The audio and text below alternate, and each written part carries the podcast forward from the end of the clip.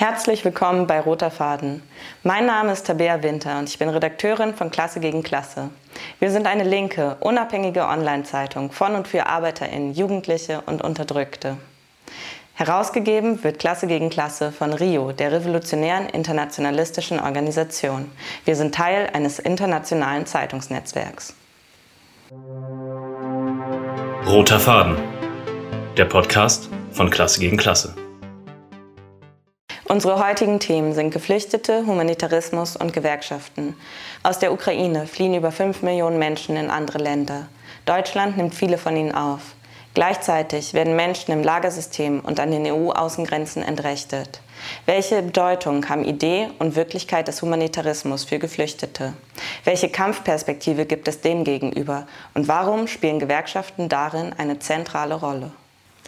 Dieser Vortrag wurde beim Sommercamp von Klasse gegen Klasse im August 2022 aufgenommen. Ja, hallo, Chris Gott, herzlich willkommen. Ähm, und heute geht es um Geflüchtete, Humanitarismus und Gewerkschaften. Ähm, ich werde einen Input machen. Der dauert maximal eine halbe Stunde. Ich schau mal, ich, ich soll langsamer sprechen. Ähm, und der Input beruht auf ähm, eine längeren Erfahrung, die wir als Organisation, als Klasse gegen Klasse, als Rio haben mit ähm, den Kämpfen von geflüchteten Menschen und mit Gewerkschaften. Äh, einige Diskussionen, die auch schon in anderen Workshops aufkamen, können hier vielleicht auch daran angeschlossen werden. Also wir haben viel über die Gewerkschaftsbürokratie im, im, im entsprechenden Workshop auch gesprochen und dort wurde auch dieser Workshop so ein bisschen angerissen. Ähm, der Workshop basiert, also mein Input basiert, also ich habe mir den nicht, nicht frei ausgedacht sozusagen, sondern basiert auf mehreren Texten, die wir für das Magazin von Klasse gegen Klasse geschrieben haben. Ähm, unter anderem eben ein Text, den Anna Rojat und ich geschrieben haben, der Ein neuer Sommer 2015 heißt. Und ein Text, den Anna und ich vor anderthalb Jahren geschrieben haben, der das System Moria heißt und der scheiternde Humanitarismus. Und ich habe mir diese Texte, ich bin sie nochmal durchgegangen und dachte, ich kann sie jetzt ja nicht einfach nur so vorlesen, so, sondern ähm, die Situation hat sich verändert. Die Situation hat sich verändert eben durch das, was als Zeitenwende bezeichnet wurde von Olaf Scholz und was wir auch hier am Camp schon aus vielerlei Hinsicht diskutiert haben. Unter der Frage, wie kann die Zeitenwende der Bourgeoisie, des Militarismus in Deutschland auch eine Zeitenwende für die Arbeiterklasse, für die Unterdrückten werden. Und diese Frage macht eben ähm, die Frage aktuell nach den, nach den Menschenrechten, wie weit sie erfüllt werden und wer sie erfüllen kann. Nun ist es ja so, dass besonders die aktuelle Regierung, die Regierung, die sich Ampel nennt oder die Ampel genannt wird, die sich als fortschrittlich bezeichnet, besonders die Grüne Partei innerhalb dieser Regierung einen besonders hervorgehobenen Anspruch stellt, Menschenrechte zu verwirklichen. Ähm, und gleichzeitig bestehen die ganzen geflüchteten Abkommen weiter. Also die Deals, die die Internierung in Lagern in Libyen ermöglichen, die Deals mit ähm, Erdogan eben und das gesamte Lagerregime in Deutschland, die Abschiebungen. Und ähm, jetzt gibt es insgesamt fünf Millionen Menschen, die aus der Ukraine in andere Länder fliehen. Es wurde auch schon vielfach diskutiert in den letzten Monaten seit dem Krieg eben, ähm, was es bedeutet, wie es sein kann, sozusagen, dass Geflüchtete auch so unterschiedlich behandelt werden. Ich werde darauf etwas eingehen, sozusagen, aber ich möchte auch etwas auf theoretische und strategische Fragen eingehen dabei. Also, welche Kampfperspektiven ähm, können wir entwickeln und wieso spielen Gewerkschaften für uns eine zentrale Rolle in so einer humanitären Frage, wo man denken könnte, okay, es gibt ja ganz viele NGOs, die sich damit beschäftigen. Es gibt ja die Seebrücke, ähm, es gibt ja ähm, Pro Asyl, es gibt die Flüchtlingsräte und so weiter, die auch eine sehr, sehr wichtige Arbeit machen. Und wieso sagen wir jetzt, okay, die Arbeiterinnenklasse muss sich mit ihren eigenen Organisationen damit befassen? Ähm, das als Prälude kurz. Also 2000, äh, 2015 ähm, fand die sogenannte Flüchtlingskrise statt. Also wir sagen sogenannte Flüchtlingskrise oder ich sage sogenannte Flüchtlingskrise, weil diese Krise war eigentlich eine Krise des Imperialismus. Und die Krise des Imperialismus, die kennzeichnete sich unter anderem dadurch, dass sehr viele Geflüchtete nach Europa kamen, sehr viele Geflüchtete nach Deutschland kamen, über die Balkanroute, die dann geschlossen wurde. Und dass ähm, es in Europa dann eine Diskussion gab, okay, wie behandeln wir diese Geflüchteten? Wer darf bleiben, wer darf nicht bleiben? Und auf welche Art und Weise sperren wir sie ein, sozusagen? Und auf welche Art und Weise darf welcher diese Geflüchteten arbeiten, muss welche das Land verlassen? Der Hintergrund davon war ein Hintergrund, der dem heutigen, der heutigen Situation nicht ganz unähnlich ist. Also es tobte ein blutiger Krieg in Syrien, ein Krieg, der auch unter anderem ein Stellvertreterinnenkrieg war und in dem unter anderem eben auch ähm, Russland und die USA sich beteiligten ähm, und auf den, den Kosten der unterdrückten Völker eben ihre kapitalistischen Interessen austrugen.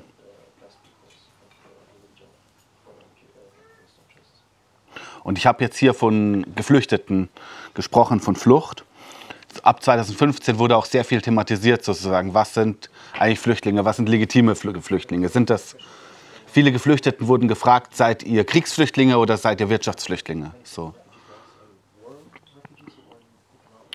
Und es gibt sehr viele weitere Gründe für Flucht. Also die politische Rechte und die Regierungen auch Sie versuchen diese Einteilung zu machen in Kriegsflüchtlinge, Wirtschaftsgeflüchtete. Und das ist auch eine Legitimation dafür, dass Geflüchtete aus der Ukraine, weil sie ja Kriegsgeflüchtete sind sozusagen, eine andere Behandlung erhalten. Mhm. Und ich würde sagen, dass Flucht ist eigentlich eine Form der Migration, ist eine erzwungene Migration. Auch in der Migrationsforschung wird es so diskutiert. Ähm, Flucht wird mit besonderer Gewalt erzwungen aber der Kapitalismus ist in sich gewalttätig. Und ich wollte dazu einen Textausschnitt von Bert Brecht vorlesen, der, denke ich, uns sehr viel aussagt über die, die Flucht und die Migration. Es gibt viele Arten zu töten. Man kann mit einem Messer in einen Bauch stechen, einem das Brot entziehen, einen von einer Krankheit nicht heilen, einen in eine schlechte Wohnung stecken, einen durch Arbeit zu Tode schinden, einen in den Suizid treiben, einen in den Krieg führen und so weiter. Nur weniges davon ist in unserem Staat verboten. Und ich möchte daran anschließen, dass vieles davon von unserem Staat herbeigeführt wird. Innerhalb Deutschlands, wo erst vor wenigen Tagen ein Mensch erschossen wurde von der Polizei, der ähm, der die Räumung seiner Wohnung nicht zulassen wollte. Aber an den Außengrenzen Europas, besonders im Mittelmeer, zu Tausenden. Wir hatten auch schon gesprochen hier am Camp eben über die Intervention des spanischen Staates, der sogenannten fortschrittlichen Regierung des spanischen Staates, die an den europäischen Außengrenzen auch Massaker begehen an den Geflüchteten ähm, und was vom fortschrittlichen, von der fortschrittlichen Regierung des spanischen Staates als eine gute Arbeit bezeichnet wurde. Also der Imperialismus hat viele Wege, die Menschen zu töten und viele Wege, die Menschen zur Migration zu zwingen, eben durch erzeugte Armut, durch erzeugte Verschuldung abhängiger Nationen, durch die Zerstörung von Arbeitsplätzen, zum Beispiel durch das Aushungern des, der Bevölkerung Jemens, durch den Verbündeten Saudi-Arabien oder eben auch durch die Kollaboration mit ähm, dem türkischen Regime, durch die Abkommen mit Libyen, die ich genannt habe. Er hat auch eine Möglichkeit in Deutschland, die Menschen zu töten durch Suizid. Und ein Suizid eines Geflüchteten in Deutschland ähm, vor über zehn Jahren war ein Anfang dafür, dass Geflüchtete sich selber organisiert haben und gesagt haben, wir sind nicht bereit, dass wir diese fortgesetzte, diese fortgesetzten Mord des deutschen Staates, dass wir ihn weiter erlauben. Und ich werde auf diese Bewegung von Geflüchteten eingehen, die für unsere Gruppe immer eine sehr große Bedeutung hatte und die für die Gewerkschaften auch eine Bedeutung hat. Und doch stellt sich Deutschland immer noch als ein humanitäres Land dar. Ähm, ich denke, das ist besonders pikant, weil mit dem Humanitarismus, auf den ich etwas theoretischer gleich eingehen werde, werden sogar Kriege begründet. Also es ist nicht nur so, dass es Arten zu töten gibt, die erlaubt sind, die der deutsche Staat selber durchführt, sondern diese Arten zu töten werden auch herbeigeführt durch die Begründung, humanitär zu handeln, also durch die Begründung der Menschlichkeit sozusagen. Also wir erinnern uns daran, wie die Grüne Partei und die Sozialdemokratie oder einige von uns erinnern sich daran, wie sie angetreten waren, eben 1998 zunächst als Alternative zu einer sehr reaktionären Regierung, zur Kohl-Regierung. Und was haben sie als erstes getan? Sie haben zwei Kriege begonnen. Also sie haben Serbien bombardiert und danach haben sie an der Besetzung Afghanistans teilgenommen. Und wie haben sie, sie mussten das ihrer Basis vermitteln. Also viele hatten sie als pazifistische Partei gewählt. Manche haben sie sogar bei der letzten Wahl noch als pazifistische Partei gewählt. Und ähm, es gab eine Erzählung, die sie gemacht haben. Nämlich eine Erzählung, die sie gemacht haben, war, um Auschwitz zu verhindern, ähm, muss Deutschland Interventionen führen. Eben, um Völkermorde zu verhindern. Und eine Erzählung, das war der, die Bombardierung Serbiens, die Begründung dafür. Und die Begründung für die Besatzung Afghanistans war eben die Gewährung der Menschenrechte, das Bauen von Mädchenschulen und von Brunnen und so weiter. Das wurde tatsächlich sehr viel zitiert. Ähm, spätestens nachdem ähm, ein, ein erster, seit, also seit dem Faschismus, ähm, das erste größere Kriegsverbrechen eben von deutscher Seite auch ähm, international diskutiert wurde eben mit der Bombardierung eines Tanklasters in Kundus.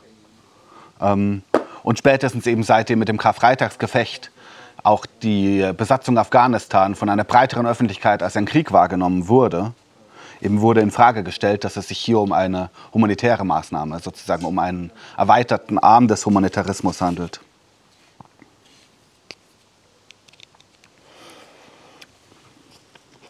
Ich mache jetzt einen Einschub zur Situation der Geflüchteten aus Ukraine und werde danach wieder weitergehen und theoretisieren weiter. Weil der Ukraine-Krieg und das hat mich auch dazu gebracht, dass ich die Artikel, die wir haben, dazu nochmal genauer angeschaut habe und versucht habe, sie neu zu mischen. Ähm, er, gibt, er gibt einen neuen Anlass zum Nachdenken eigentlich über den humanitären Umgang mit Geflüchteten in Deutschland. Ähm, ganz viele Forderungen, die seit vielen Jahren von der Refugee-Bewegung gestellt werden, die von antirassistischen Aktivistinnen gestellt wurden, konnten plötzlich über Nacht teilweise erfüllt werden. Also Geflüchtete aus der Ukraine konnten visumfrei nach Deutschland einreisen und werden nicht dieser Schikane des Asylverfahrens unterzogen. Und sie erhalten einen Titel, also einen Aufenthaltstitel, und viel schneller Zugang zur Arbeit und Bildung, was ähm, alles zentrale Forderungen der Geflüchtetenbewegung waren. Die Geflüchtetenbewegung, die selbstorganisierte, die auch immer gesagt hat, wir wollen BürgerInnen sein. Wir wollen die Trennung zwischen BürgerInnen und NichtbürgerInnen aufheben. Also StaatsbürgerInnen und NichtstaatsbürgerInnen. Diese Rechte, die damit verbunden sind. Ähm, es gibt auch den Zugang zu, ähm, zu Grundsicherung, zum Beispiel, nach SGB II. Und äh, Zugang zur gesetzlichen Krankenversicherung. Und es gibt zahlreiche weitere Beispiele, eben wie es eine Ungleichbehandlung von Geflüchteten gibt. Nun, ich bin nicht der Ansicht, dass Geflüchtete aus der Ukraine privilegiert sind. Ich denke, wir können nicht von Privilegien sprechen, wenn Menschen dazu gezwungen werden, dass sie ihre Heimat verlassen, dass ihre Heimat währenddessen zerstört wird und dass sie in Deutschland ebenfalls in Lagern leben müssen und dass sie in Deutschland eben prekärer Arbeit nachkommen müssen, in einem desaströsen Gesundheitssystem zum Beispiel, wo die Regierung darauf spekuliert, jetzt Hunderttausende neue Arbeitskräfte zu haben, die sie für sehr wenig Geld eben ausbeuten können. Deshalb würde ich nicht von einer Privilegierung sprechen. Ich denke, es gibt ein gemeinsames Interesse mit den Menschen, die aus der Ukraine fliehen, die, mit den Menschen, die aus der ganzen Welt fliehen, eben vor den Verwerfungen des Imperialismus, mit ihnen zusammen zu kämpfen. Und in Deutschland gibt es sehr, sehr viele solcher Abstufungen. Also es gibt kein einheitliches Regime, kein einheitliches System für Geflüchtete. Ähm, es heißt, dass die Menschenrechte allgemein wären, aber in der Tatsache sind sie sehr, sehr differenziert. Also sind so differenziert, dass von praktisch jedem einzelnen Herkunftsland, aus dem ich komme, es sehr, sehr unterschiedliche Abstufungen gibt. Ähm, wie, welch, was meine Aussichten sind eben auf Gewährung von Asyl und wie ich auch tatsächlich in Lagern behandelt werde, auch in welche Lager ich tatsächlich komme. Besonders sehr viele Menschen aus afrikanischen Nationen kommen auch in eigene Lager werden dort sehr viel schlechter behandelt noch einmal und bekommen sehr, sehr viele Jahre ähm, bekommen sehr, sehr viele Jahre keinerlei Möglichkeit, dieses, dieses Lager ähm, zu verlassen und zu arbeiten. Also es gibt ein sehr, sehr ausdifferenziertes System der Ungleichheit. Das System der Ungleichheit hat sich weiter ausdifferenziert. Also die neue Innenministerin Nancy Faeser, sie hat, äh, hat das Asylrecht nochmal ausdifferenziert. Also sie hat es nochmal genauer gemacht eigentlich. Nämlich sie hat ähm, eine Bewährungsmöglichkeit geschaffen für Menschen, die eine Duldung haben. Also wenn man eine Duldung hat, dann bedeutet das, man hat keinen Aufenthaltstitel in Deutschland. Das bedeutet, du könntest eigentlich jederzeit abgeschoben werden, wenn du eine Duldung hast. Und das ist, ich gebe ein bisschen Zeit zum. Genau, das ist eine Tolerierung sozusagen. Und Nancy Faeser hat nun mit diesem Gesetz die Möglichkeit geschaffen, dass ein Teil von Geflüchteten, die in Duldung sind, daraus einen Aufenthaltstitel machen können. Aber gleichzeitig, also was gleichzeitig in diesem Gesetz steht, ist, dass andere Geflüchtete schneller abgeschoben werden, mehr abgeschoben werden und dass auch diese, diese Duldung sich nur bewährt, wenn man keinerlei Straftaten begeht zum Beispiel. Und das hört sich jetzt, also die Populisten, Populistinnen, sie können damit natürlich leicht Politik machen. Sie sagen dann, ja, bei uns die Straftäter, die sollen natürlich nicht bleiben, nur die Leute, die sich ordentlich benehmen. Aber was ist eine Straftat? Also eine Straftat ist es eben, gegen die Asylgesetze zu verstoßen. Also zum Beispiel sich frei vorzubewegen, ist eine Straftat. Eine Arbeit nachzugehen, die illegalisiert ist, ist eine Straftat. Ähm, unter, falschen, ähm, unter falschen Voraussetzungen nach Deutschland einzureisen, also falsch nach Voraussetzungen des deutschen Asylrechts, ist eine Straftat. Das bedeutet, dass diese Regierung, also diese progressive Regierung, ähm, sie macht eben dem, dem Populismus, gibt sie überhaupt erst die Möglichkeiten, dem rechten Populismus, diese Demagogie zu machen. Also es gibt nicht den, den Populismus und die, die, die rechte Agitation der AfD und ihrer Freunde, weil die Menschen einfach nur an sich rassistisch sind, so. sondern die Ungleichbehandlung und das ausdifferenzierte System des Rassismus. Es gibt ihnen überhaupt erst die Macht. Also wieso habe ich das so ausgeführt? Weil ich wollte erst einen Punkt machen, dass es um Humanität geht. Im Migrationsregime ist eine Lüge. Es gibt zwar für jeden einzelnen Menschen ein einzelnes Verfahren, also ein Einzelfallverfahren, aber worauf basiert das? Das basiert auf der Nationalität. Ähm, hauptsächlich. Und der Ausgang eben ist davon abhängig, wie Deutschland zu bestimmten Nationen steht. Also welche Abkommen hat Deutschland zu den Nationen, aus denen Menschen kommen? Welche Abkommen hat Deutschland eben in dem, was Dublin-Verfahren heißt? Ähm, ich versuche nicht auf die Einzelheiten einzugehen, so, so, sehr, weil ich versuche ein größeres Bild zu machen. Aber ein Verfahren, das ähm, hauptsächlich bedeutet, dass Deutschland Menschen, die aus Deutschland umgebenden Ländern einreisen, kein Asyl gewähren muss. Und da Deutschland ein Binnenstaat ist, bedeutet das, dass Deutschland den meisten Menschen kein Asyl gewähren muss.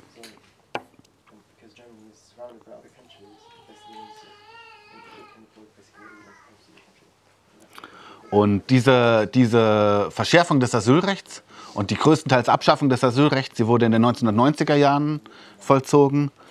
Ähm, und zwar sehr stark vorangetrieben von Oskar Lafontaine, der später die Linkspartei mitgegründet hat, damals noch in der SPD in dem sogenannten Asylkompromiss. Also man soll das vor Augen haben. Und sie wurde unter anderem gerechtfertigt damit, dass Nazis ein Deutschland mit einem Terror überzogen haben, wo sie Geflüchtetenunterkünfte und auch Häuser von Migrantinnen angezündet haben, ähm, wo sie Menschen ermordet haben. Und ähm, wo sie, dieser Terror wurde dann verwendet als Legitimation dafür, dass die Parteien übergreifend das Asylrecht verschärfen konnten. Also wenn es nicht um Humanität geht, also worum geht es dann? Also es muss ja um irgendwas gehen.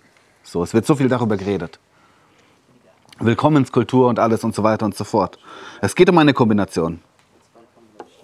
Also einmal geht es um internationale Interessen. Ähm, sowohl im Falle Syriens als auch noch stärker im Falle Ukraines geht es darum, welche, in welchen Bündniskonstellationen sich Deutschland befindet. Deutschland befand sich in einer ähm, Bündniskonstellation mit den USA, mit dem westlichen Bündnis, das einen Stellvertreter in Krieg in Syrien geführt hat. Und Deutschland befindet sich in ebenso einem Bündnis im Fall der Ukraine.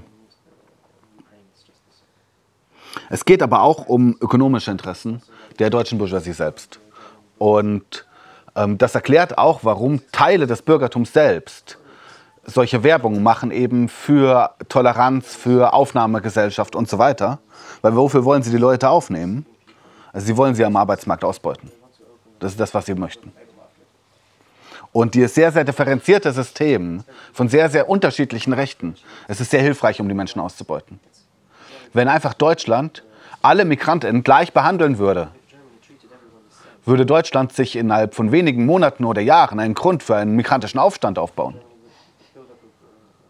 Also die Idee ist ja gerade, dass Menschen anhand von Nationalität, anhand von Ethnizität und Hautfarbe, anhand von Herkunftsländern, anhand des Rechtsstatus in so viele differenzierte Gruppen aufgeteilt werden, dass dieses gemeinsame Interesse nicht so einfach zu erkennen ist.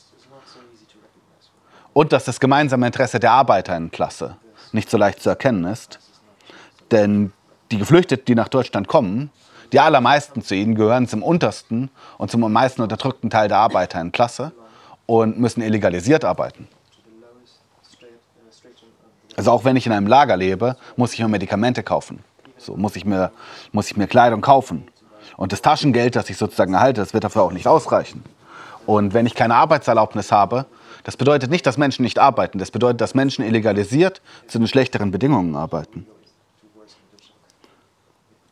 Und weiterhin ist der staatliche Rassismus ein Element. Also das dritte Element. Und wir können ihn nicht nur erklären durch individuelle rassistische Einstellungen, sondern er ist auch Ausdruck eines imperialistischen Machtgefälles. Also der imperialistische Ausdruck, der aggressive Ausdruck, den Scholz durch die, den Terminus Zeitenwende versucht hat, Ausdruck zu verleihen, er kennzeichnet sich für Menschen, die nach Deutschland fliehen, schon sehr, sehr lange im Inneren. Also es gibt keinen Imperialismus ohne Rassismus. Und deshalb ist es auch nicht möglich, in einem, in einem derart imperialistischen, aggressiven Land eben, dass man ähm, durch Schulungen, durch, ähm, durch eine Sensibilität der Ministerien sozusagen einen Antirassismus herbeiführt. Ich werde jetzt im zweiten Teil darauf eingehen, was ein Teil zur, zur Theorie des Humanitarismus. Weil ich habe jetzt einige Widersprüche angerissen sozusagen, die es im Imperialismus gibt, die es, die es mit, dem, mit dem real existierenden Humanitarismus in Deutschland gibt. Und jetzt wird es so darum gehen, okay, was ist denn Theorie und Programmatik von Menschenrechten überhaupt? Und im Abschluss werde ich auf ähm, die Gewerkschaften eingehen, also auf einen Ausblick wie man auch kämpfen kann.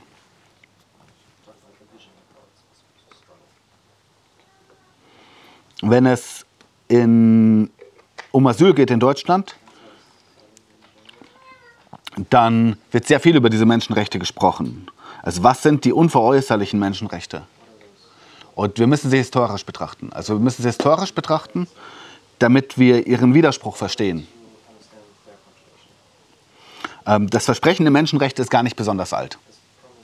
Das Versprechen der Menschenrechte ist ziemlich so, genauso alt wie die bürgerliche Gesellschaft, also wie die Herrschaft des Bürgertums. Die Erklärung der Menschenrechte geht hervor aus der großen französischen Revolution. Und sie war einer der größten Schritte, der gemacht wurde in der Menschheit. Die Erklärung der Menschenrechte war gleichbedeutend mit der Erklärung der Bürgerrechte, der Staatsbürgerrechte. Es braucht jemand, der die Menschenrechte garantieren kann.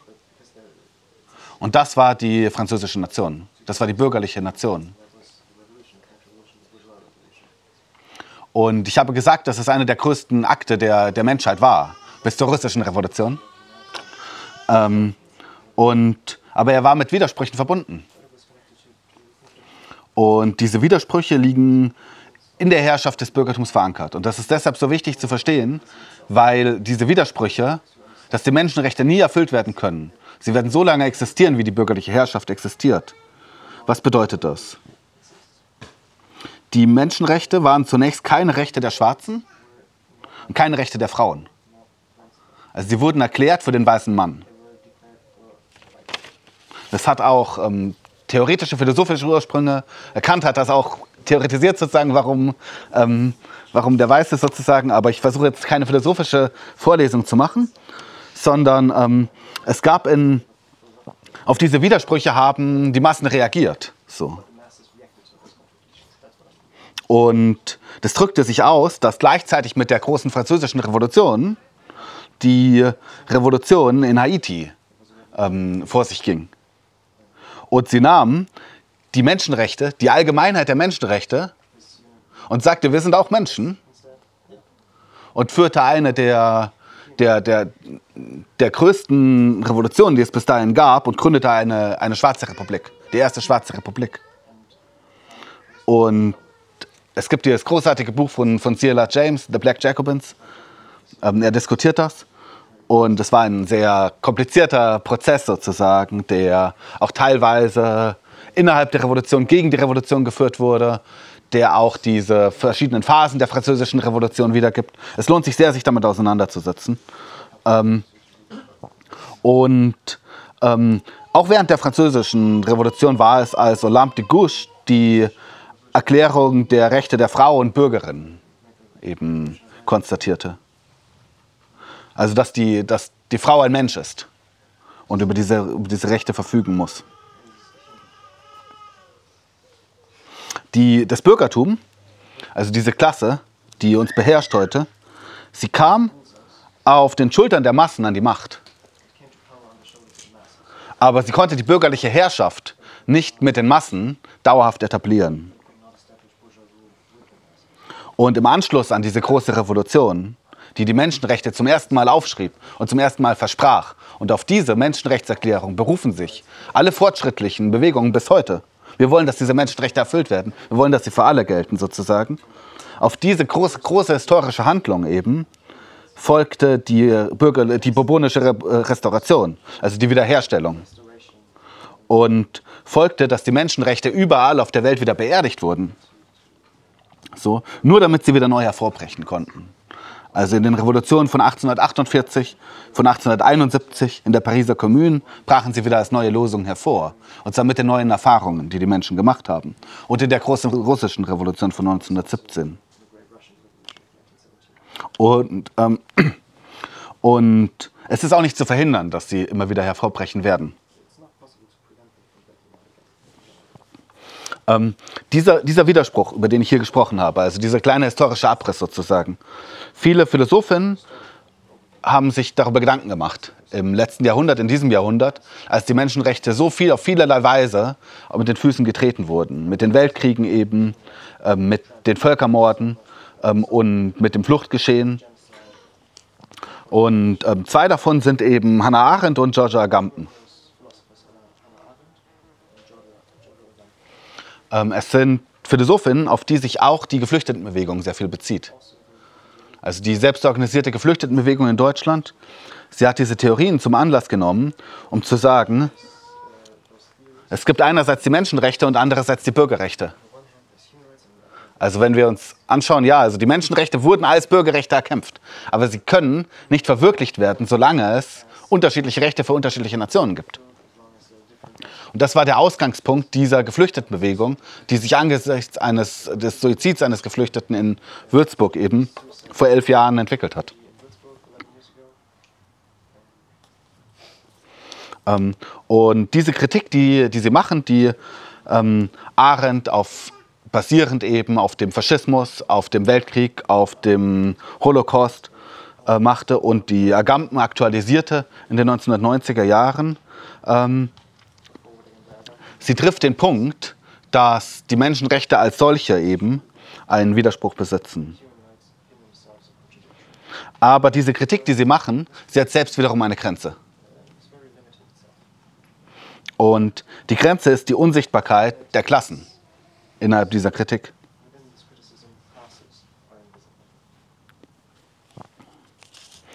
Wenn die Menschenrechte von staatlicher Gewalt nur durchgesetzt werden können, da müssen wir fragen, wem gehört dieser Staat? Was ist der Inhalt des Staates?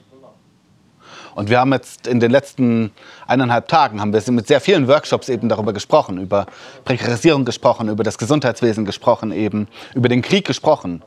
Und in allen diesen Elementen zeigt sich, dass der Inhalt dieses Staates ein kapitalistischer Inhalt ist. Das bedeutet, die universellen Rechte werden in einem Klassenstaat zu einem Recht unter Vorbehalt. Und diese Vorbehalte, und das muss man verstehen, sind die Interessen der Kapitalisten. Also die Interessen der Kapitalisten sind die Vorbehalte, die die Menschenrechte verhindern.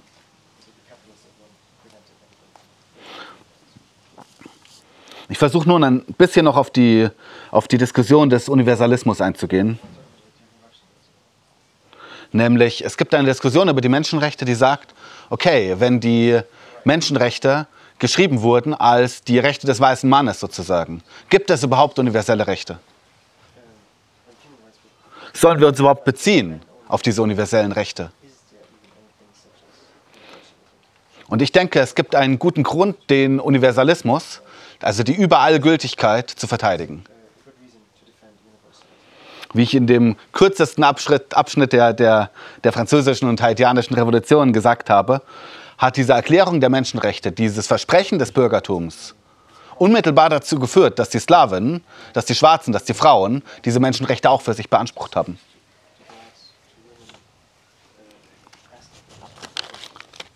Und deshalb würde ich sagen, dass die, das Bürgertum hat die Menschenrechte, hat sie auf die Agenda gesetzt. Erstmals in der Geschichte. Aber sie kann sie niemals erfüllen. Aber das bedeutet nicht, dass wir die Allgemeinheit der Menschenrechte ablehnen sollen, sondern unsere Klasse, die Arbeiterinnenklasse, ist diejenige, die sie erfüllen wird. Das ist das, was wir auch als Hegemonie bezeichnen. Also als Hegemonie bezeichnen wir, dass die Arbeiterinnenklasse allen Unterdrückten auf der Welt ein Angebot machen kann. Und zwar ein Angebot, das ihnen keine andere Klasse machen kann. Und das Bürgertum hat vor über 200 Jahren dieses Angebot ausgesprochen und sie hat es hunderte Male verraten. Also sie hat uns in, der, in dermaßen viele Kriege, in dermaßen viele Völkermorde gestützt, dass dieses Angebot keine Glaubwürdigkeit mehr besitzt. Der Stalinismus hat dieses Angebot der Arbeiterklasse ebenfalls diskreditiert. Und die Perspektive, die wir hier aufbauen wollen am Camp, ist die eines revolutionären Sozialismus, der dieses Angebot für die unterdrückten Massen, für die unterdrückten Völker, für die Migranten, für die Geflüchteten erneuert. Das bedeutet, es geht für die Arbeiterinnenklasse, wenn wir über die Erfüllung der Menschenrechte sprechen, geht es nicht darum, dass sie eine milde Tat tut, wie die Kirche es tut, sondern es geht darum, dass sie ein Angebot macht, um alle, die unter dem Imperialismus leiden, die vom Imperialismus geknechtet werden, um mit ihnen zusammen das Bürgertum zu stützen. Darum geht es für die Arbeiterinnenbewegung.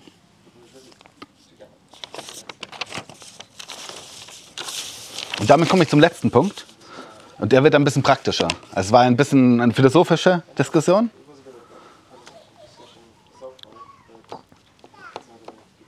Weil was bedeutet das, wenn wir jetzt hier von Arbeiterklasse sprechen? Und zwar in einem Sinne, dass die Arbeiterklasse tatsächlich gewinnen soll.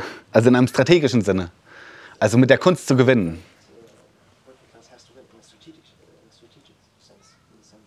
Also nicht in einem moralischen Sinne sozusagen dann müssen wir diskutieren, und diese Diskussion wurde hier auch angerissen, über Sektoren der Arbeiterklasse, die besonders strategisch sind. Zum Beispiel eben der Hafen, zum Beispiel eben die Metallindustrie, zum Beispiel eben die Kriegsindustrie. Strategische Teile eben auch wie die Bahnindustrie. Und das sind die Teile der Arbeiterklasse, die über eine besondere Macht verfügen und die das Angebot der Arbeiterklasse, eine alternative Ordnung, eine freie Ordnung für alle Menschen, eine gerechte Ordnung eben zu geben, die es erfüllen können. Und wenn wir über diese Arbeiterklasse sprechen, ähm, gestern hatte Jana gesagt eben am Podium, ähm, sie hat gesagt, wir sind in einem Krieg gegen die Bürokratie. Ich glaube, es ist ein Satz, der einigen von uns sozusagen in, im Gedächtnis geblieben ist. Und diese Bürokratie ist aber etwas, das die Diskussion über Gewerkschaften, auch die kritische Diskussion, auch die Diskussion der kritischen Migrationsforschung übersieht. Also sie ist unsichtbar. Als gäbe es keine Bürokratie. Als gäbe es einfach nur ArbeiterInnen, die in Gewerkschaften sind.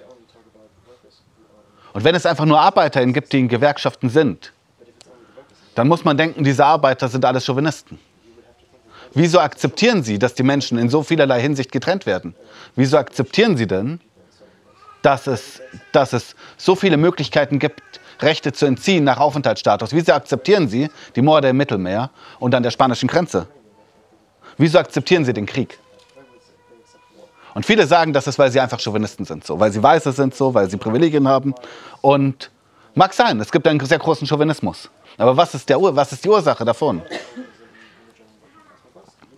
Die Bürokratie und nicht die Arbeiterklasse ist in diesem Regime verstrickt. Sie ist Teil dieser erweiterten Regierung. Die Vorsitzende der DGB-Bürokratie ist ein führendes Mitglied der SPD. Das bedeutet, wir können die konkrete Politik der Gewerkschaften in Bezug auf Migration können wir nur diskutieren, wenn wir die Bürokratie diskutieren. Ich sage das, weil es eine sehr populäre These gibt, auch in der Forschung.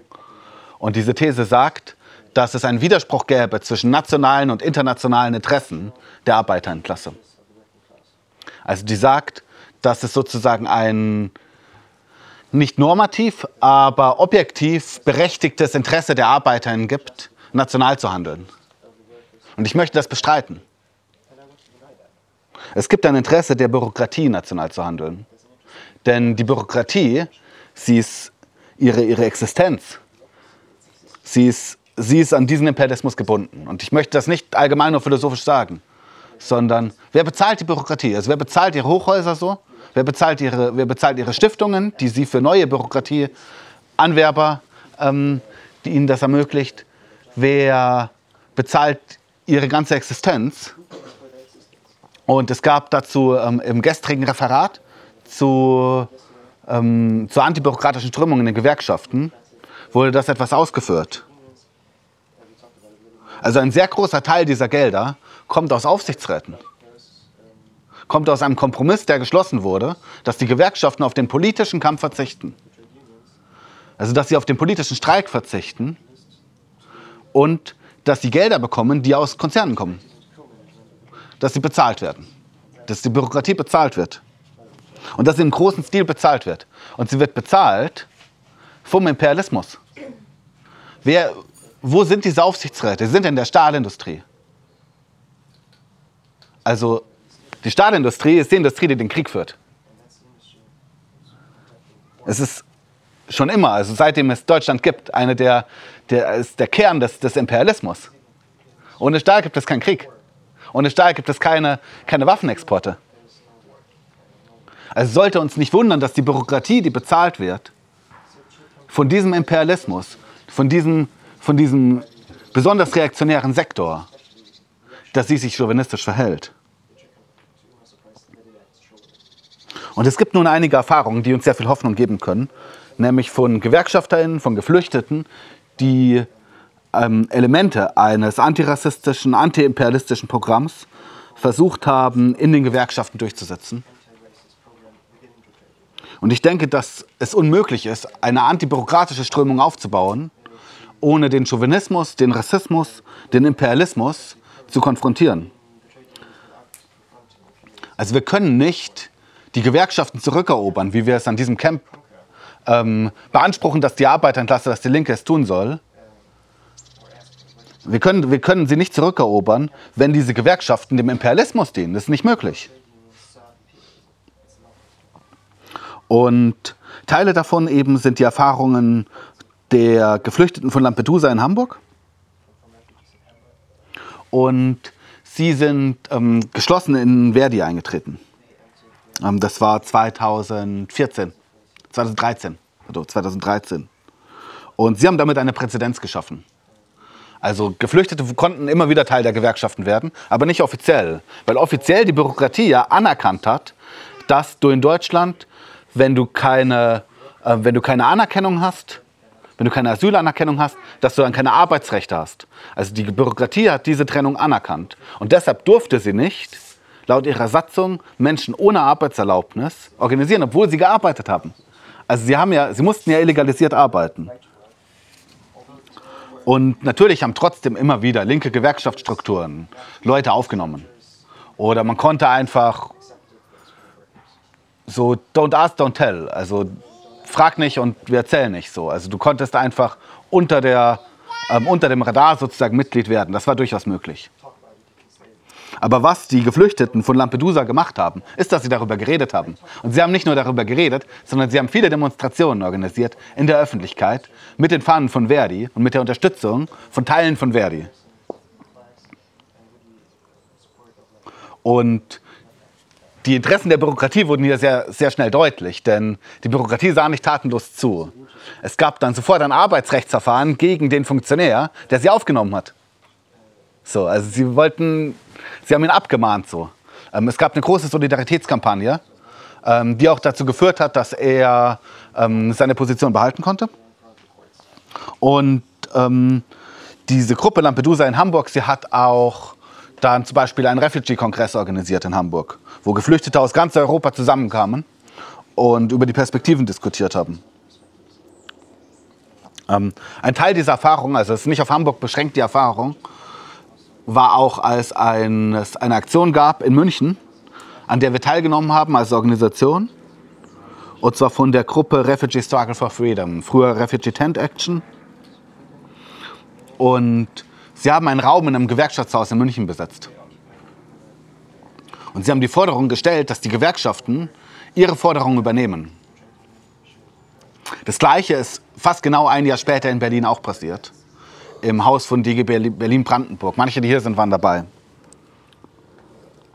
Und ich erinnere mich an diese Aussage, wir wollen, weil die Gewerkschaftsbürokratie hat, ähm, Entschuldigung, die Gewerkschaftsbürokratie hat sie dann als humanitäre Subjekte behandelt. Also sie hat gesagt, ja, okay, wir können euch Schlafplätze geben. So, wir haben ein Hostel, wir kennen das Hostel. Ihr müsst nicht auf der Straße schlafen, so, ihr könnt, ihr könnt in diesem Hostel und, und wir bringen euch Pizza. So, also sie haben Pizza gebracht, so.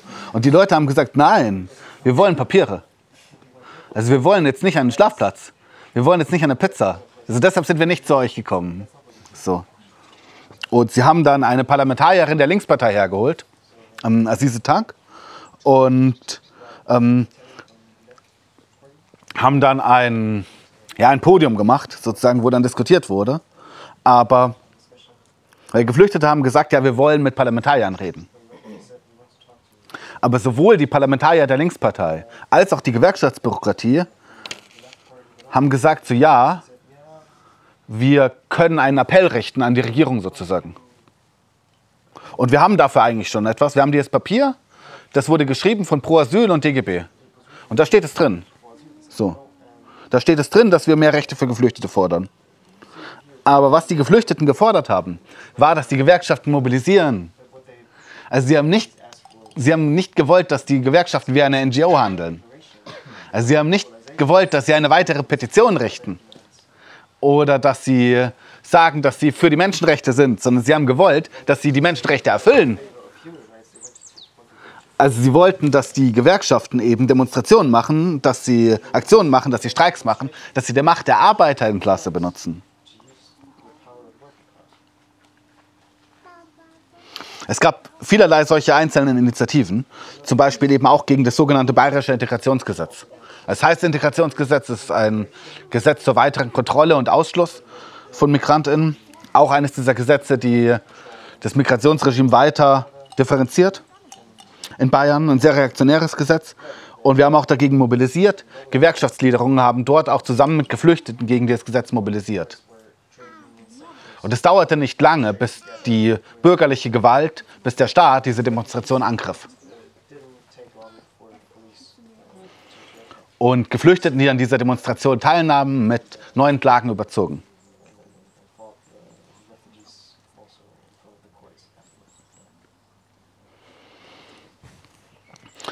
Damit die Gewerkschaften einerseits die Interessen der Arbeiterinnen selbst, die aus Migrantinnen, die aus Geflüchteten besteht, umsetzen können, müssen sie, eine Antirassiste, müssen sie die antirassistischen Forderungen aufgreifen, besonders gegen jegliche Ungleichbehandlung und für das Bleiberecht für alle.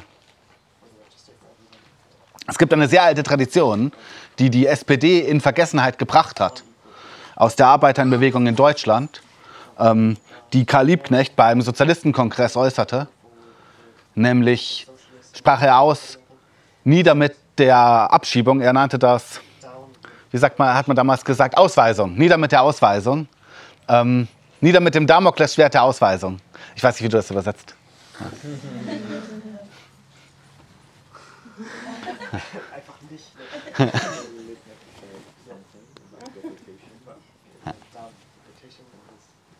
Genau.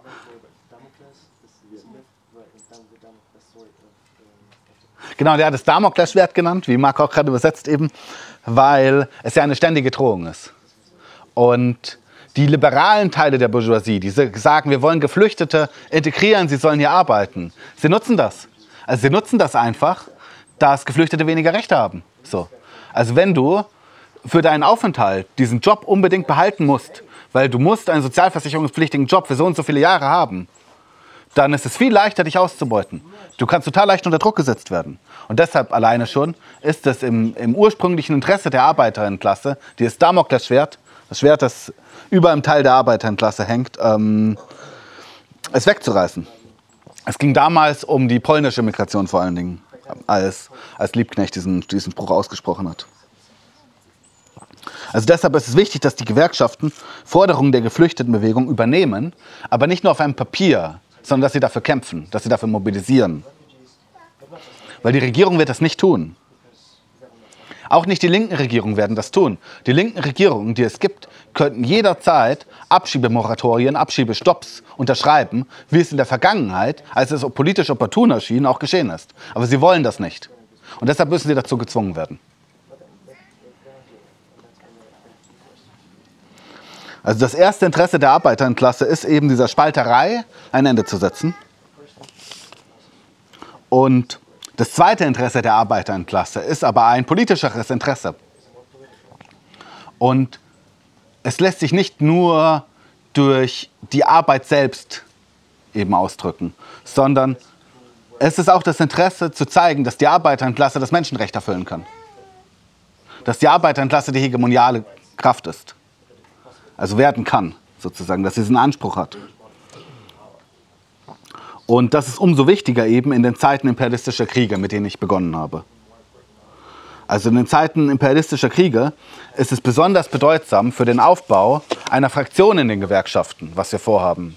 Also für den Aufbau eines Kerns, der die Bürokratie, die pro-imperialistische Bürokratie herauswirft eben. Dass sie sich BündnispartnerInnen sucht, dass sie sich mit den, dass sie sich mit den Unterdrückten der ganzen Welt erklärt zu verbünden eben und dass sie gegen diesen Krieg kämpft.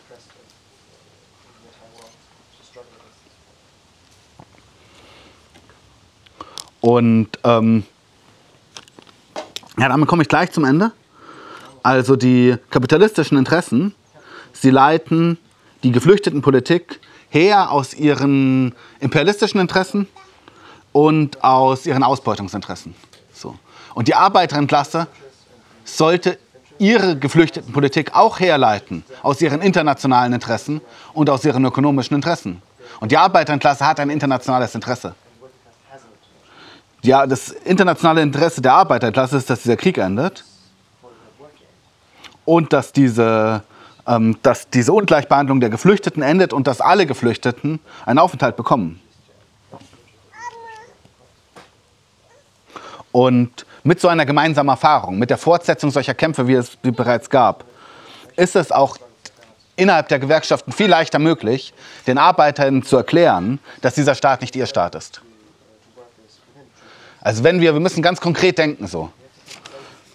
Wenn wir eine Fraktion aufbauen wollen in den Gewerkschaften, müssen wir den Arbeitern früher oder später erklären, dass das nicht ihr Staat ist. Je früher sie es erkennen, desto besser. Und ich erinnere mich an diese Demonstration gegen das Integrationsgesetz, als GewerkschafterInnen, nicht alles besonders linke Leute, zusammen mit Geflüchteten eben, dort auf der Straße standen gegen dieses Integrationsgesetz. Also gegen ein Gesetz, das unter anderem Diskriminierung in Schulen vorsah, eben in Schwimmbädern, in öffentlichen Einrichtungen und wo auch Gewerkschaften einfach dagegen mobilisiert haben, weil sie gesagt haben, hey, das greift in unsere Erziehungsfreiheit ein so. Und die Polizei hat GewerkschafterInnen und Geflüchtete dort gleichermaßen verprügelt und gleichermaßen mit Klagen übersehen. Und diese gemeinsame Erfahrung, dieses gemeinsamen Kampfes, sie ist durch nichts zu ersetzen. Und es gilt besonders in Zeiten eben, in denen es eine reformistische Regierung gibt, die sagt, dass, dass sie diese ganzen humanitären Forderungen erfüllen wird. Also es war ein, ein großer Bogen, den ich gemacht habe, eben über den Imperialismus, ähm, über die Theorie des, äh, des Humanitarismus und zu konkreten Erfahrungen, die unsere Organisation gemacht hat und mit dem Versuch, eine möglichst konkrete Kampfperspektive zu schaffen. Und ich freue mich auf die Diskussion mit euch jetzt.